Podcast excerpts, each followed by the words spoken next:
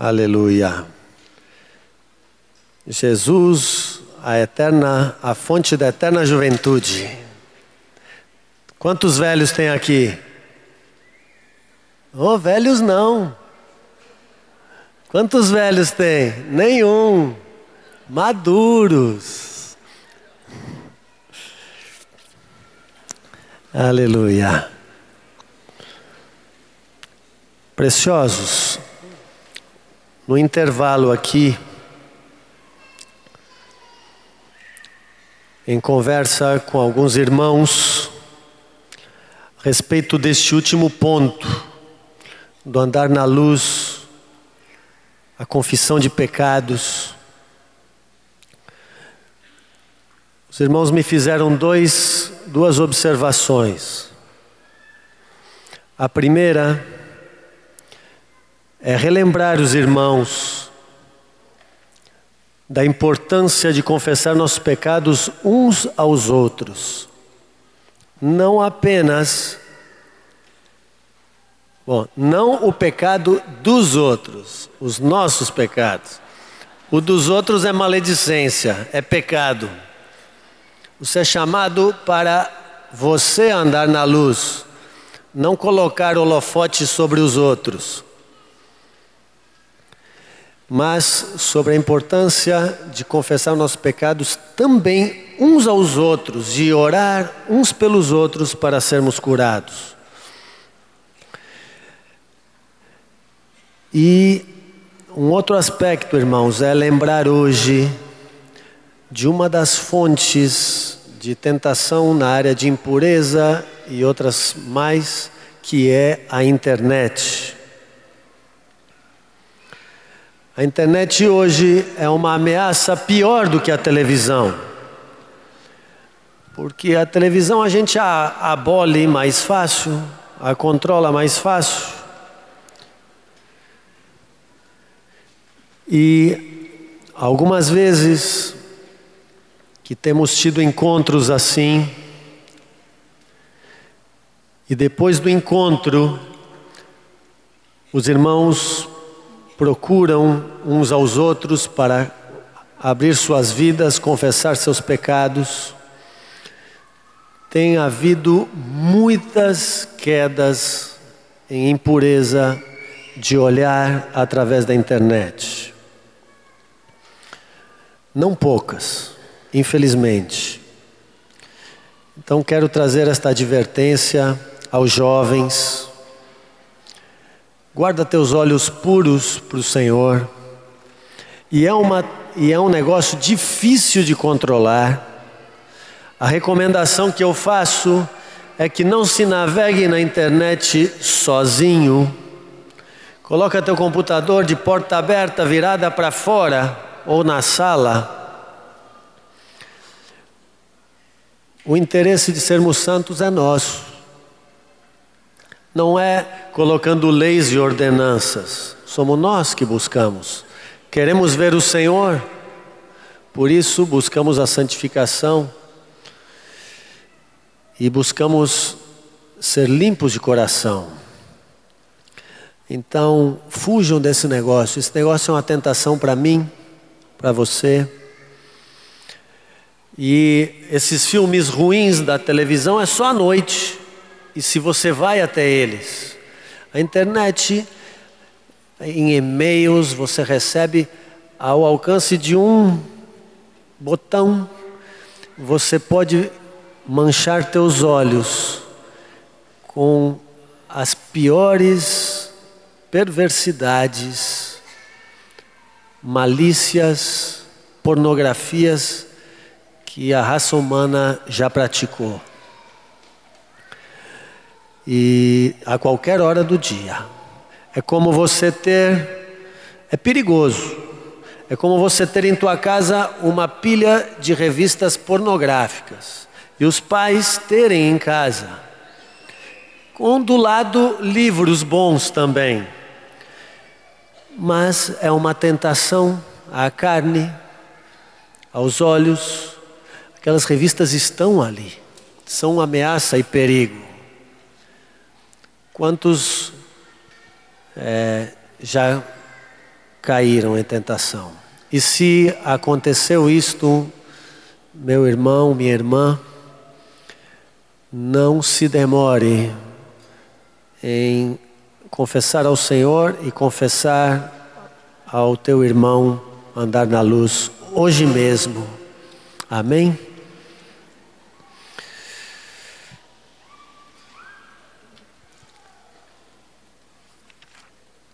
Sexto mal que pode atingir nosso homem interior.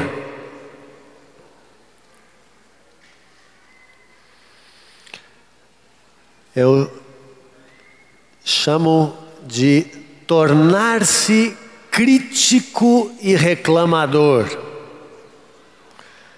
Tornar-se crítico e reclamador.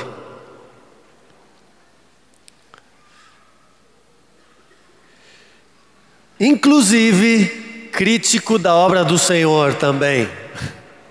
E reclamador da obra do Senhor. Você sabe o que é um crítico de arte? De obras de arte? Por exemplo, um crítico de pintura. Um crítico de pintura é alguém que entende muito de pintura.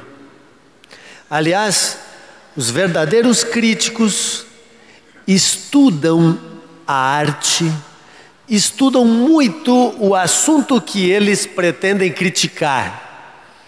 Se tornam especialistas de alto nível naquele assunto. O crítico de pintura conhece todas as escolas de pintura, as correntes, as técnicas, tudo que ele puder conhecer. É um perito naquele assunto. Só tem um problema.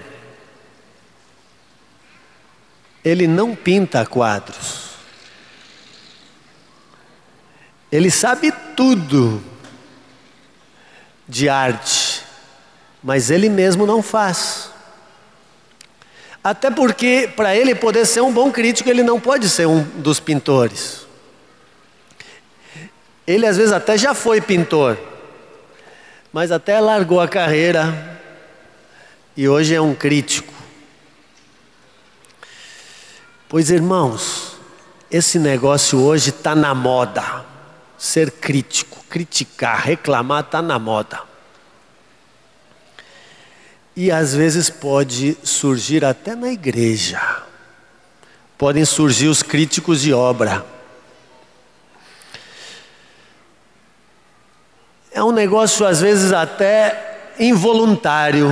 Uma vez um irmão me disse: Benito, eu não sei o que fazer. Eu sou um cara crítico. Eu meus olhos abrem e eu vejo os defeitos, eu vejo os problemas. Isso é uma doença séria. Não ver os problemas, eu também vejo. Ver os problemas não é a doença. O problema é a atitude crítica. Esse, esse é que é o problema. O, qual é a diferença do crítico? Eu diria assim: existem dois grupos apenas: o dos trabalhadores e o dos críticos. Duas equipes. Aqui trabalha e aqui critica. Aí o irmão veio me dizer: Ó oh, Benito, eu, eu não sei o que eu, me acontece, eu sou assim, eu sou crítico. Aí eu disse para eles: há duas equipes, meu irmão. Aí eu expliquei bem o que era um crítico. Eu disse: o crítico, ele se põe de fora. Diz: vocês não estão fazendo direito. O crítico ele, ele se põe fora da equipe de trabalho e já usa vocês. E uma vez eu ouvi, bom, aí eu falei para esse irmão: se tem duas equipes e você escolhe de qual você quer fazer parte. Aí ele disse: é assim? Ah, não, a dos críticos eu tô fora. E eu disse: então pula depressa para dos trabalhadores.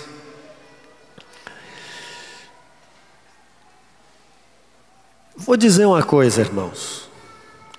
A igreja é cheia de defeitos.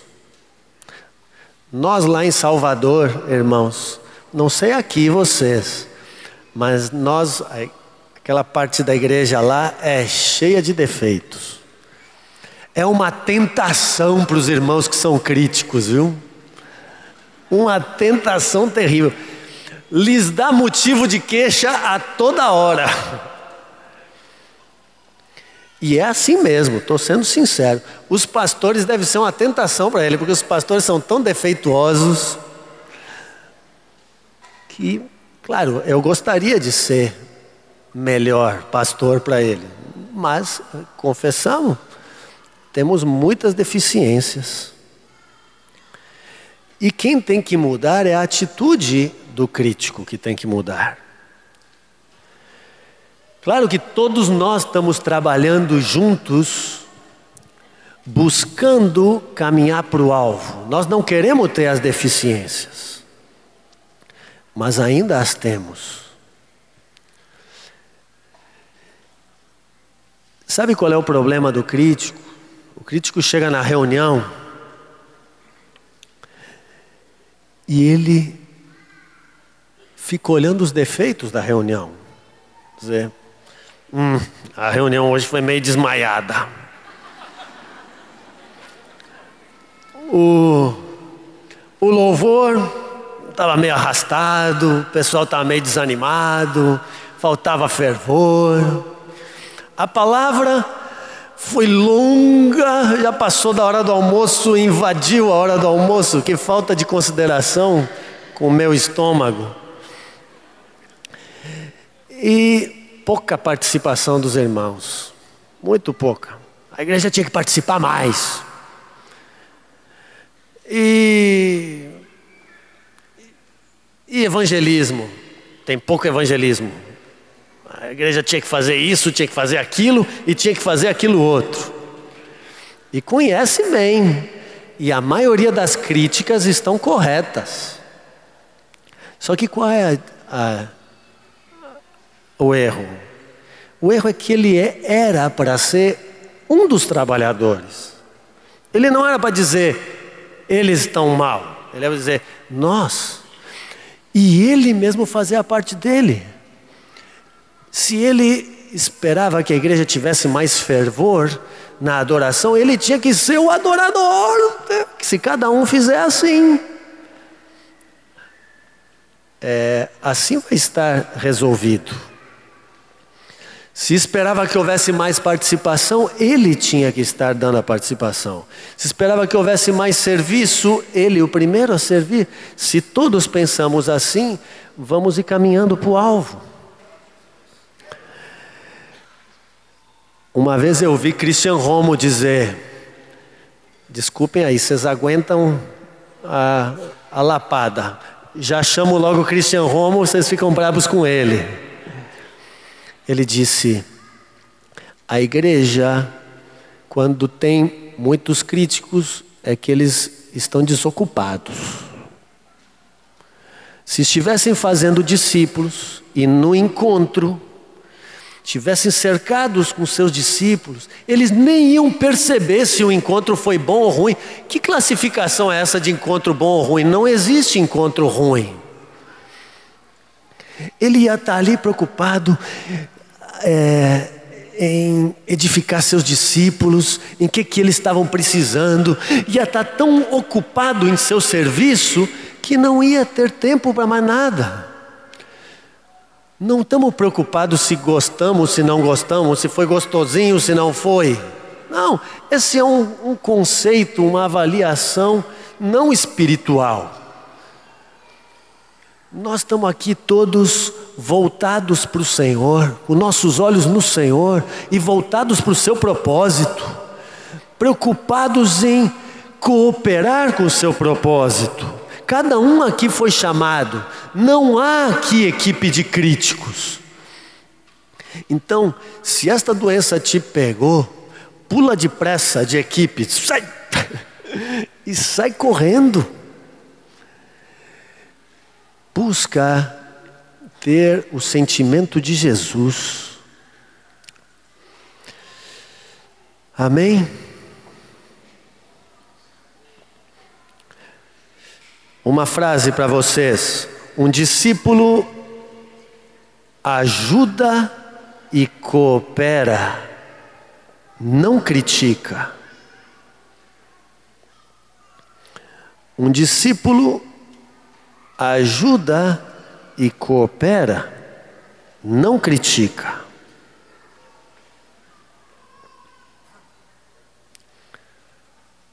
Doencinha que às vezes cerca aí a gente, viu? Outra enfermidade, também sutil, fome de reconhecimento e elogios. Fome de reconhecimento e elogios. Fome de reconhecimento e elogios. Todos nós temos necessidades da alma, necessidade de ser aceito, de ser amado. Mas essas necessidades, como muitas outras que são legítimas, elas querem migrar para algo carnal, para motivações impuras e sentimentos ilícitos. Jesus advertiu a respeito disso. Disse assim: Guardai-vos, Mateus capítulo 6. Jesus disse: Guardai-vos de exercer a vossa justiça diante dos homens, com o fim de ser desvistos por eles. Doutra sorte não tereis recompensa. Irmãos, nos guardemos de fazer qualquer coisa com a motivação de ser vistos. Alguém pode dizer: Ah, mas eu não faço isso. Dificilmente algum de nós se livra dessa, de alguma vez cair nesse negócio aí. Ah, Jesus disse: E quando orardes, não façais como os hipócritas que oram de pé nas sinagogas e nos cantos das praças, com o fim de serem vistos pelos homens. Ah, isso eu não faço. Nós não fazemos assim, feio, ostensivo, grosseiro, como o hipócrita. Deixa eu ver se estão me vendo aqui.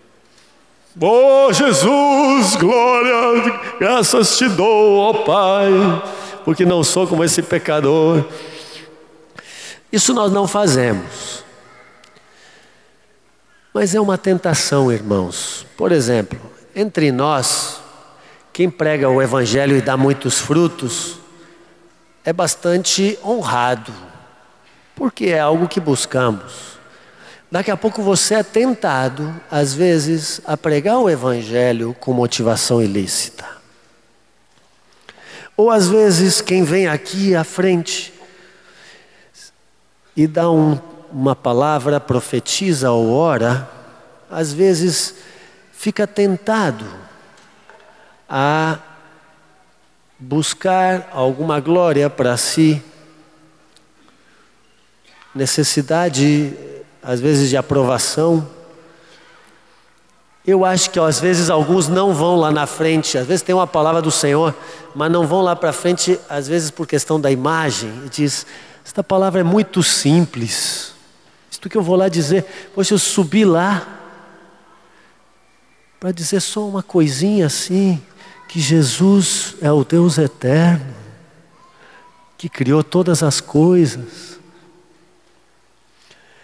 e às vezes uma coisinha assim é a verdade mais importante que temos para meditar e considerar. Mas eu só quero ir lá na frente se é para dizer é uma grande revelação muito importante. Cuidado. A fome de elogios. Você sabe que elogio é um negócio perigoso? Eu chamo o elogio de elogina, uma droga. É igual a cocaína. Sabe que elogio é um negócio que tem os mesmos efeitos das drogas? Quando você recebe, e é verdade, não estou brincando, até fisicamente, quando você recebe um elogio grande, assim, aquele caprichado, te dá um calor.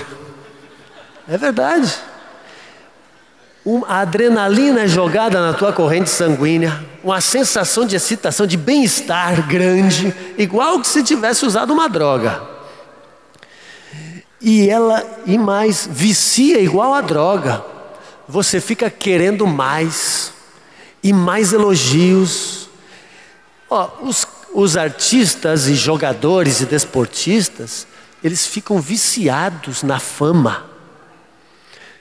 Há um tempo atrás ouvi a história dos Carpenters, era uma dupla de cantores que eu apreciava na adolescência. Eles eram dois jovens irmãos, um rapaz, não sei quem era mais velho, acho que tinham 18 anos, 19, novinhos.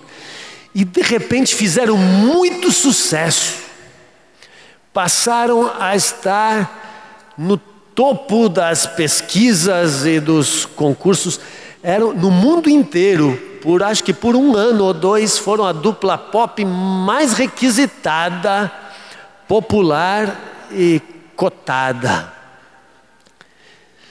E aquela fama, e aqueles auditórios imensos aplaudindo eles, aquilo, irmãos, enfermou a alma deles. O homem não suporta tanto elogio e glória, não é para o homem. Quase todo desportista e artista que é tão aclamado, a mídia mata eles ficam enfermos por tantos elogios. E essa dupla, por exemplo, quando começaram a cair na fama e outros a ocupar o lugar de glória, entraram em problemas emocionais graves. A moça deprimiu-se e ficou enferma com anorexia e morreu disto. E o rapaz se meteu em outras drogas certamente para substituir os efeitos que ele sentia com os elogios antes. E quantos outros, Maradona e outros jogadores, não suportam depois ficar sem os elogios, enlouquecem muitos. Os elogios são perigosíssimos.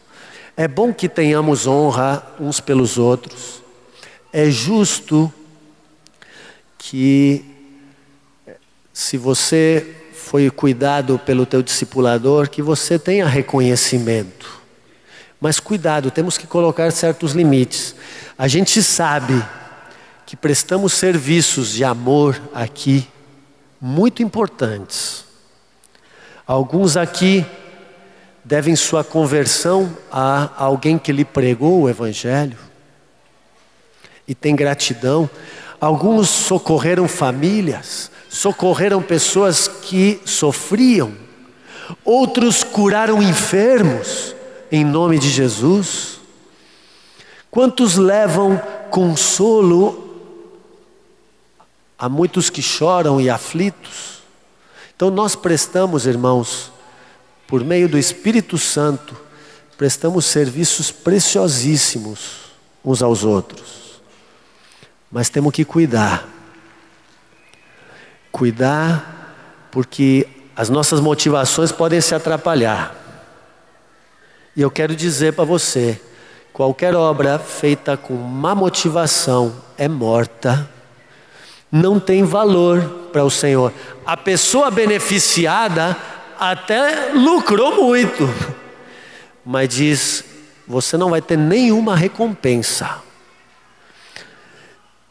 por obra que você fez com o fim de ser visto. Tão importante quanto a obra. Desculpem. Acho que foi um biscoitinho que me deram. Tão importante quanto a obra é a motivação com a qual você a faz. Para Deus é. A motivação com que pregamos o Evangelho, a motivação com que oramos, a motivação com que tudo fazemos. Amém?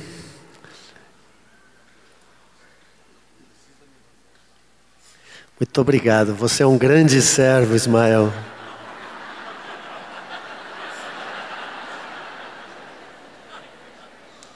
Tinha combinado isso com ele. Um dia, vamos estar diante do Senhor. E o apóstolo Paulo diz que até as intenções do nosso coração vão estar expostas. Que o Senhor nos purifique de toda mistura de motivações. Jesus, sendo Deus, podendo ser adorado como Deus, e Ele era o único. Jesus era o único. Mas mesmo assim, Ele disse, em João capítulo 5, diz assim: Eu não aceito glória que vem dos homens. E diz depois, diz, como podeis crer, vós que aceitais glória uns dos outros, e não procurais a glória que vem do Deus único? Portanto, guardemos nosso coração da busca de glória, da busca de reconhecimento. Façamos para o Senhor. Busquemos apenas que o Senhor nos aprove. Deseja apenas receber dele a recompensa. Melhor que você nem seja visto. Se te elogiarem muito, você já corre o risco de, de perder a recompensa lá do céu. Melhor diz: não, irmão, por favor, sai, sai para lá. Não. Busque que tuas obras sejam discretas. Uma frase para vocês. Um discípulo não aceita glória de homens. Um discípulo não aceita a glória de homens, mas busca exclusivamente a glória de Deus. Um discípulo não aceita a glória de homens, mas busca exclusivamente a glória de Deus. Penúltima enfermidade. Falar tanto de doença, mas estamos falando olhando para Jesus, não fica olhando para as enfermidades, não. Olha um pouquinho, se você encontra esse sintoma, toma umas, umas goladas de Jesus e seja curado. Amém? Se o próprio Jesus era humilde e não aceitava a glória, se algo você tem feito com busca de reconhecimento humano, purifica a tua motivação.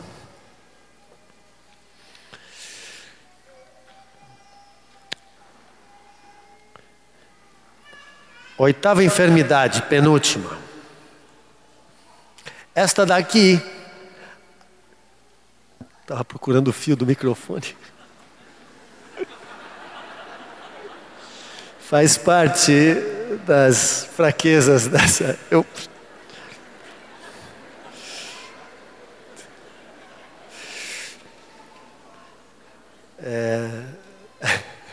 Estou é... ficando velho, vô. Esta é uma doença que atinge principalmente os que exercem autoridade mas até discipuladores. mas mais modernamente atinge todo mundo. E vocês vão ver por quê. É tornar-se autoritário. Tornar-se autoritário. Jesus disse, Mateus capítulo 20, Diz assim: Jesus disse: Sabeis que os governadores dos povos os dominam e que os maiorais exercem autoridade sobre eles. Não é assim entre vós. Pelo contrário, quem quiser tornar-se grande entre vós será o que vos sirva, e quem quiser ser o primeiro entre vós será vosso servo, tal como o filho do homem que não veio para ser servido, mas para servir e dar a sua vida em resgate por muitos. Tal qual o filho do homem, que não veio para ser servido, mas para servir e dar a sua vida em resgate por muitos.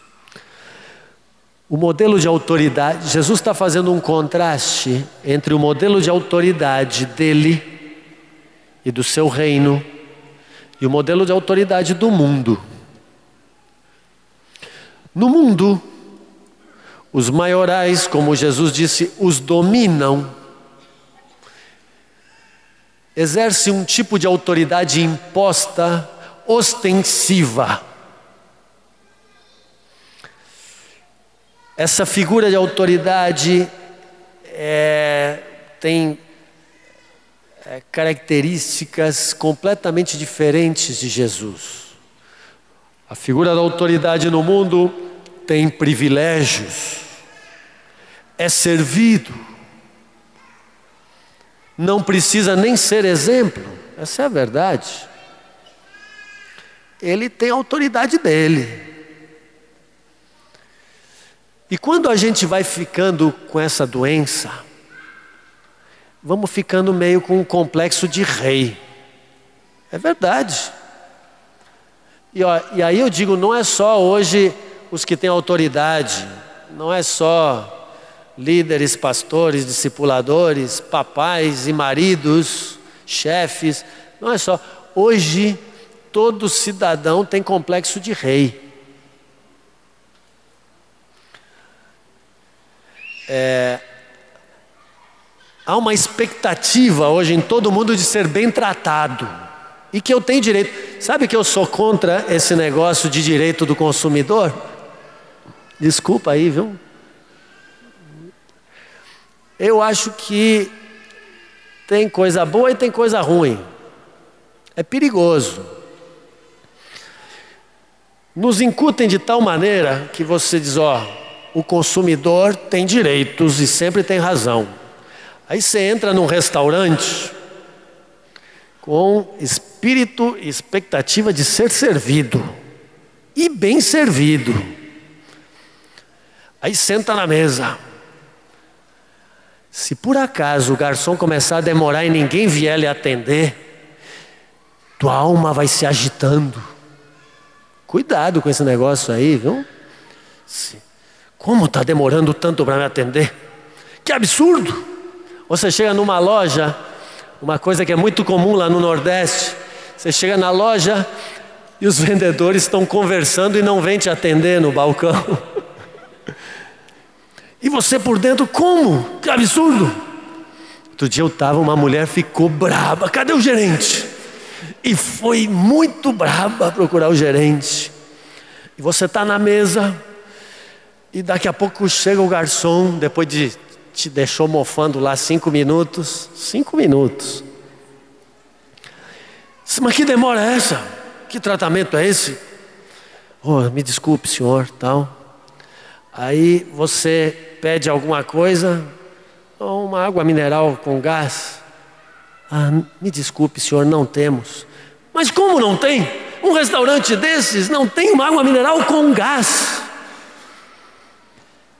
Nos nos comportamos como reis e chatos, rei chato, ainda por cima, exigente.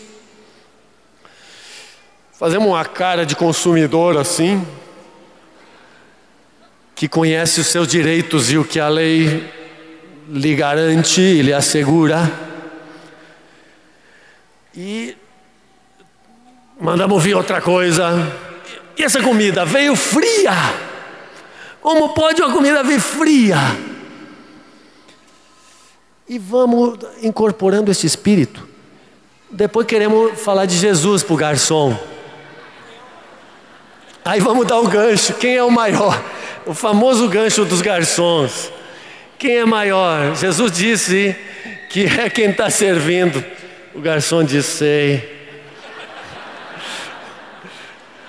Uma vez, um irmão nosso estava no restaurante, graças a Deus, tratou o garçom com todo carinho e deu esta palavra para ele no final. O garçom encheu os olhos de lágrimas e disse: Eu acabei de ser maltratado em outra mesa porque eu cometi um erro.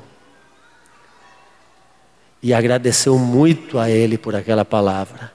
E Reinaldo me disse que encontrou esse garçom agora, 15 anos depois, em outro restaurante.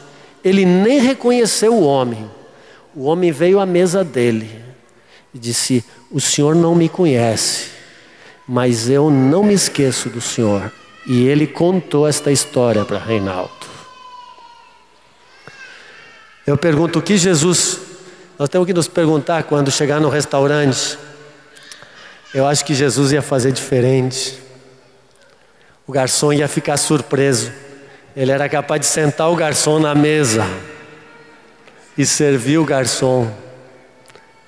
E não me surpreendo se ainda tirasse os, os sapatos do garçom e lavasse os pés do garçom ali mesmo. Nós não podemos nos encher com esse sentimento desse mundo. E os que exercem autoridade ainda estão em maior risco, porque a gente vai se acostumando a ser honrado e acatado, e daqui a pouco achamos que somos dignos de ser acatados e honrados.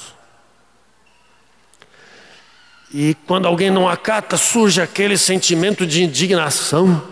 Como ousa questionar o grande sábio eu?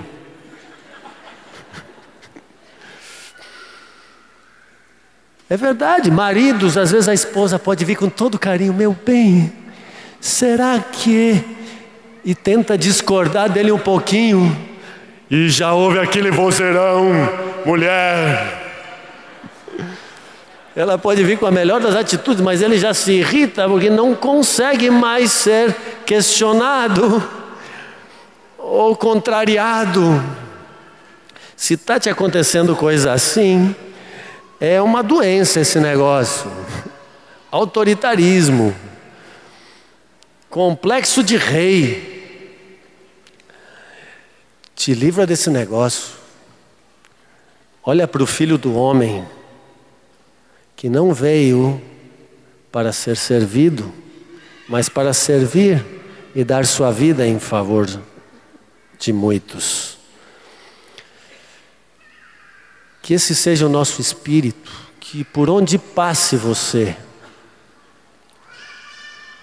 você deixe um rastro de serviço, de amor um testemunho de Cristo a todos que te cercam, tua família, teus amigos, os irmãos na igreja, que essa seja a nota entre nós. Não vamos nos, nos deixar envolver. Sabe, irmãos, eu me surpreendi como eu estava ruim nesse negócio. Eu chegava nós, eu e os. Há pouco tempo, eu e uns irmãos estavam fazendo uma viagem, os irmãos e eu. Aí vai pela estrada, exigindo que a estrada tem que ser um tapete na nossa frente. Porque eu sou o rei, eu, eu não posso passar por uma estrada com buracos. E aí, e como passa um, um incircunciso e me dá uma fechada e se comporta mal no trânsito. Isso é um absurdo. E chegamos, esta cena que eu contei, chegamos num posto de gasolina grande. Aí o irmão que estava comigo disse: Não, ó, esse posto é bom, uma parada boa, bom serviço, tem de tudo. Aí chegamos, eu fui pedir uma água mineral com gás, o homem disse que não tem.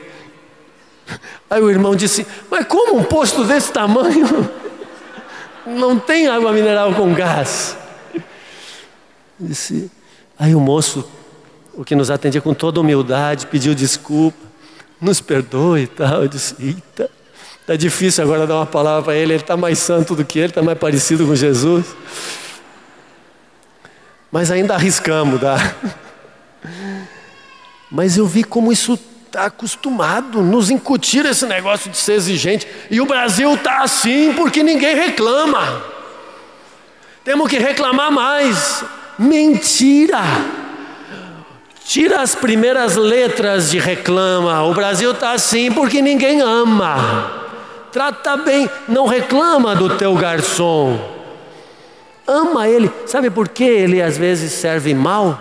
Porque está cansado e maltratado. Não é porque não reclamam, reclamação é o que ele mais ouve. Se reclamação resolvesse, já estava resolvido. Ele, se ele fosse amado, serviria com todo amor e diligência e prazer. Só que é dura a tarefa dele, porque o que ele ouve é reclamação desse mundo todo. O brasileiro está aprendendo a reclamar agora. Era, era um pouco mais manso, está ficando mais brabo o brasileiro agora. Estou lhe incutindo essa cultura da brabeza.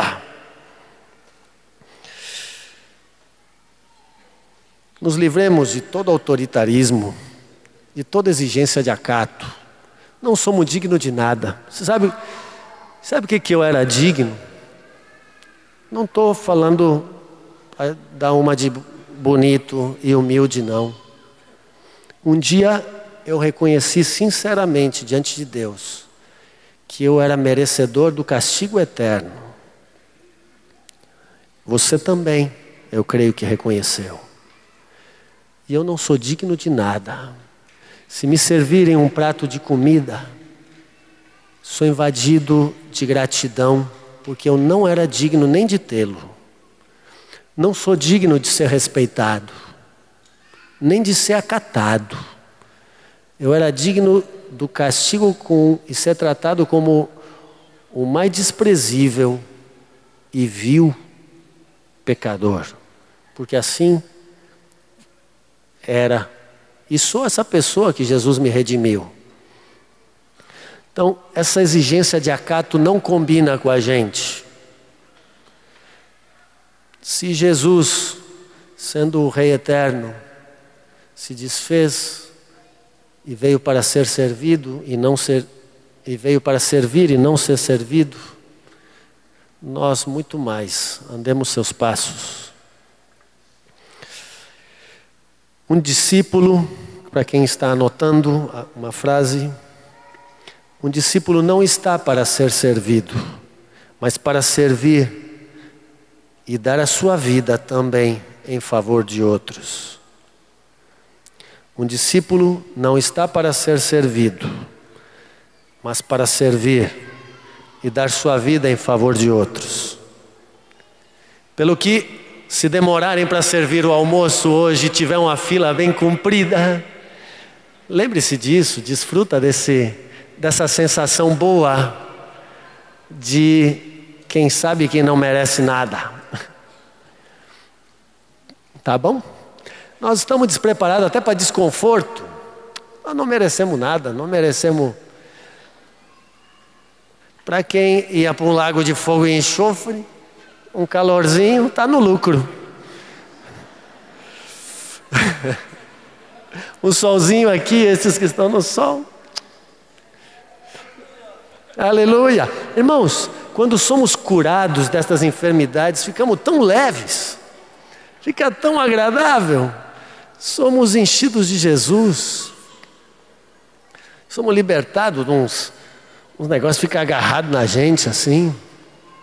Pode te tratar mal à vontade agora. É. Última enfermidade é tornar-se infrutífero.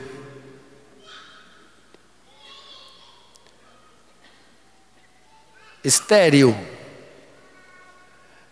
Me refiro especialmente a ganhar vidas. A, a missão que cada um tem aqui de pregar o Evangelho este é um outro mal que às vezes alcança a gente. Muitos no início estão com uma, um desejo e um zelo, uma necessidade extrema de ganhar vidas. E, ai, o ramo dá fruto e se não der fruto é cortado. E tenho que dar fruto, mas às vezes isto vai decaindo às vezes alguns já dá um frutinho aqui, outro ali. No primeiro ou segundo ano de sua fé. E depois, pronto. Já não vou ser cortado. Já dei meu fruto. Estou garantido. E para a árvore. Dá um ano de fruto no verão. E os outros anos a figueira parou de dar fruto. Irmãos, uma árvore saudável dá frutos todos os anos. Uma árvore saudável, enquanto é saudável, dá fruto. É uma característica daquilo que tem vida. É uma característica da vida espiritual dar frutos. Mas às vezes acontece de é, diminuir essa nossa carga. Mas a palavra do Senhor, e o Senhor nos chama a muito fruto durante toda a vida. Diz: o justo florescerá como a palmeira crescerá como o cedro do Líbano, plantado na casa do Senhor, florescerá nos atos do nosso Deus, na velhice darão ainda frutos e serão cheios de seiva e verdor. O Senhor nos preparou esse caminho. Nosso homem interior, com o passar dos anos, dá mais frutos ainda há mais vigor que o passar dos anos. Deus nos fez, irmão, nós temos uma necessidade de gerar filhos. Algo parecido como o casal que recém-casado tem um desejo intenso de ter filhinhos. Deus nos coloca, isto dá uma sensação, aqueles que já deram frutos, já ganharam vidas, já conduziram homens e mulheres ao Senhor sabem a alegria que há nisto, o gozo que há nisto. Eu me lembro os primeiros discípulos, quando estávamos pregando o Evangelho, quando estava pregando, ele deu ouvido à palavra e eu ficava tão feliz. Ele deu ouvido, se interessou. Encontrei um que se interessou. E quando ia estar com ele, e eu via como a palavra do Senhor ia fazendo efeito, e como seus olhos iam se abrindo e seu coração ia se enchendo de fé, aquilo ia me dando alegria. E o dia de uni-lo a Cristo, com que prazer íamos para que descesse as águas. Que prazer, aquele dia era um dia de festa, era um dia que voltava para casa. Eu voltava mais alegre, acho que do que ele. Deus nos fez assim. Isto é algo do coração de Deus, do amor de Deus que Ele colocou em nós, é o gozo que Ele tem, que o céu tem quando um pecador se arrepende. É algo do amor dele pelos homens, que Deus colocou em nós pelos homens também. Mas, se não cuidamos de estarmos recebendo dele e mantermos esta paixão, este amor, podemos esfriar com o passar do tempo, entrar, desculpem, entrar numa menopausa espiritual e depois de um tempo não gerar mais filhos. Bom, não, já está bom. Não, não, não é assim. Não tem esse tempo de menopausa espiritual. Nós vamos dar fruto até o último ano aqui na terra. Você é chamado para ganhar vidas enquanto você tem fôlego aqui na terra. Esta é tua paixão, é tua missão, teu chamado aqui. Ivan Baker nos foi um exemplo, um modelo que nos desafiou muito nisto.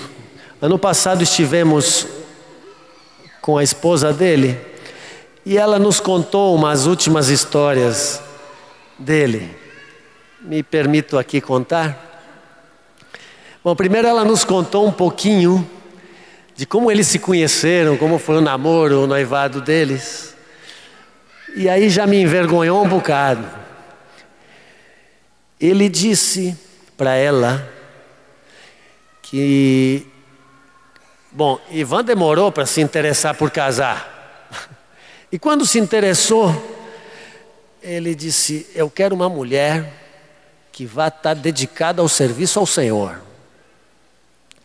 E ele disse: Ó, oh, o que me encantou em você, Glória, foi que um dia conversando com você, você me disse que na segunda-feira você fazia isto, estava envolvida intensamente na obra, na terça, na quarta, envolvida saindo para evangelizar, envolvida com isso. Disse, bom, Ivan já usou um critério diferente para escolher a esposa. Aí, antes de se comprometer, o primeiro encontro, ela disse que foi inesquecível. Ela não esqueceu mais era o dia de finados. E ele marcou com ela na porta do cemitério. Porque era um dia que afluía muita gente lá e eles iam dar uma palavra do Senhor àquela gente naquele dia. Eu disse: é, meu primeiro dia foi diferente já. Depois, os dias que se seguiram, era visitando um hospital e visitando os enfermos e orando pelos enfermos. Mas ele ainda dizia: Ó, você vai pela ala feminina e eu vou pela masculina. Esse era o namoro deles, que precioso.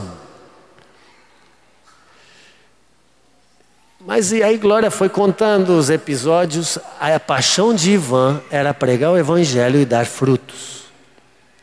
E nos contou também os últimos meses de vida. Ivan já estava com mal de Parkinson, então o homem exterior estava bastante debilitado.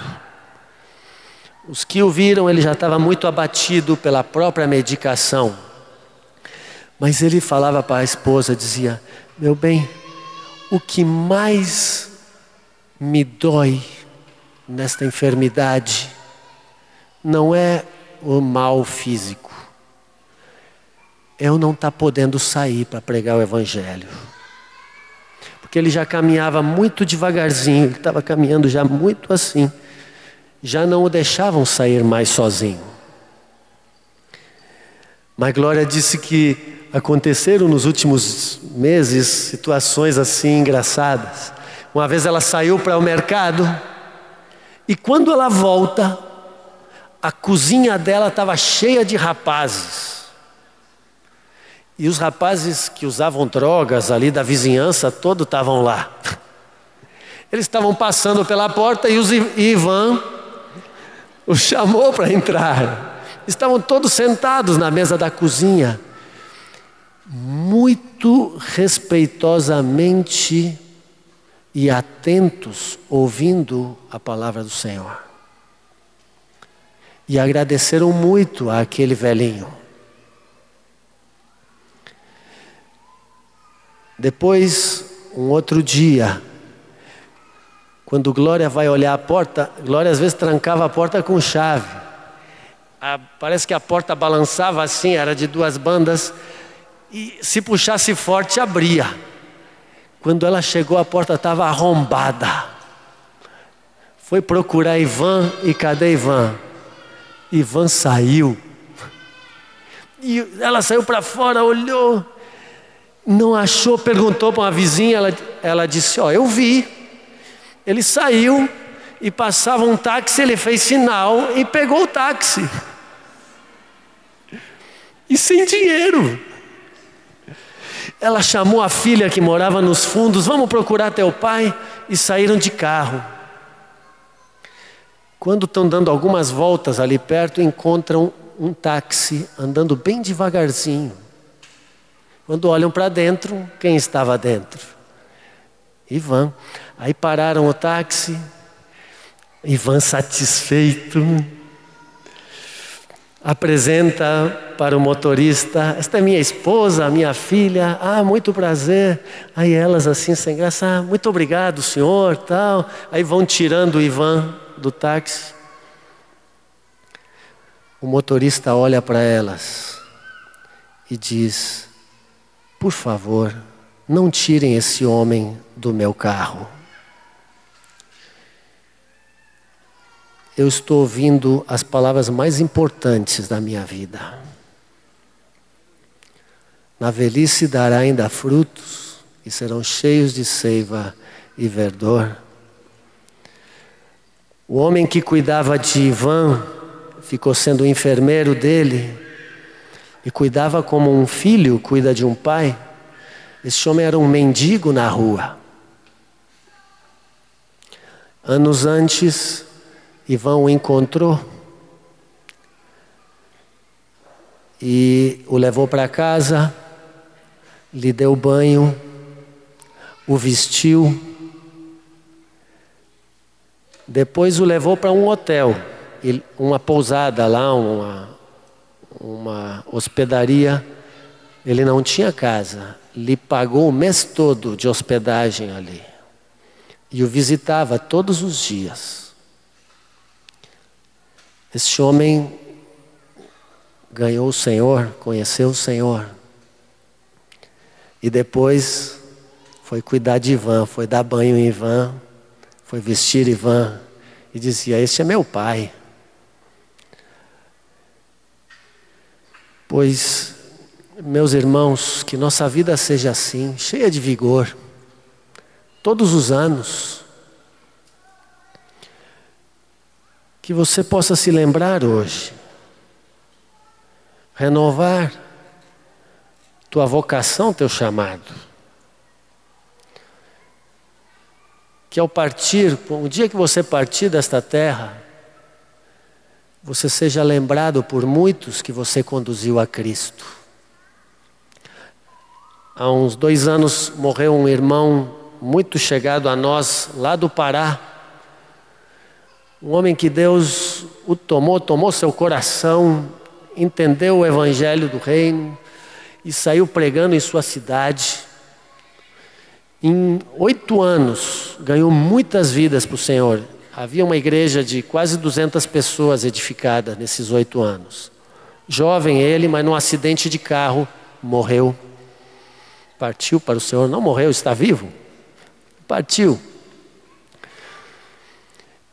E no sepultamento havia centenas de pessoas, tanto os discípulos como até gente da cidade, lembrando quanto ele havia tido de zelo pela vida deles, quantas vezes viram seus esforços de conduzi-los a Deus Quantas famílias haviam sido restabelecidas por meio do serviço dele, quantas vidas salvas. E muitos outros se converteram depois da morte dele, constrangidos pelo amor e testemunho dele. Pois quando partamos, irmãos, você seja assim lembrado por muitos aqui na terra. Que cada ano teu seja de frutos abundantes. Que o Senhor te renove. Não fica velho nesta área. Não fecha teus lábios. Se Deus permitir, domingo, seguimos falando deste assunto da nossa missão. Porque eu creio que algo que o Senhor quer nos, nos tomar e levar adiante, mas já agora renova tua paixão por ganhar vidas. Amém? Aleluia. Se você encontrou algum desses sintomas em você,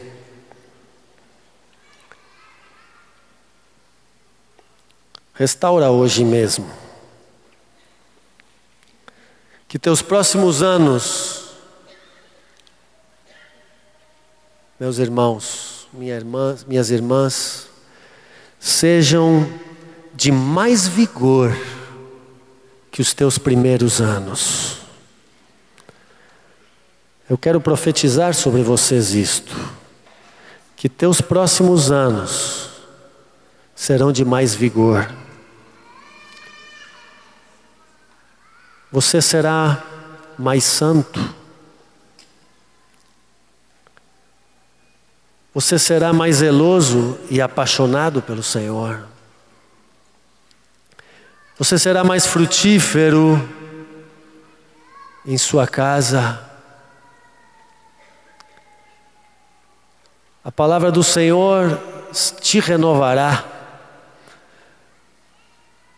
Recebe hoje cura por meio de Cristo Jesus a todas as tuas enfermidades. Em nome dEle. Amém. Precisamos disto, precisamos de discípulos assim, com a mesma força e vigor do início. Não podemos com o tempo ir enfraquecendo. Vocês são um modelo para as próximas gerações de discípulos. Que vocês continuem sendo referência, modelo de fé, de piedade para os mais novos que vierem aqui. Que eles olhem para os antigos e vejam em você o zelo e a paixão que os vai desafiar. Como um embrião um embrião santo que vai influenciar a vida de muitos. Um instrumento do Senhor para resgate de muitos aqui nesta cidade. Vocês são a igreja do Deus vivo. Igreja do Deus vivo. Coluna e baluarte da verdade. Coluna é sustentáculo, baluarte é como uma fortaleza que guarda são pujantes, são a noiva do Cordeiro. A igreja que vai anteceder a vinda do Senhor. Vivemos um momento especial da história. Muito provavelmente vocês são a igreja que somos a igreja que antecede sua vinda, essa noiva gloriosa. Por isso ele nos renova. Amém. Amém. O Senhor os abençoe.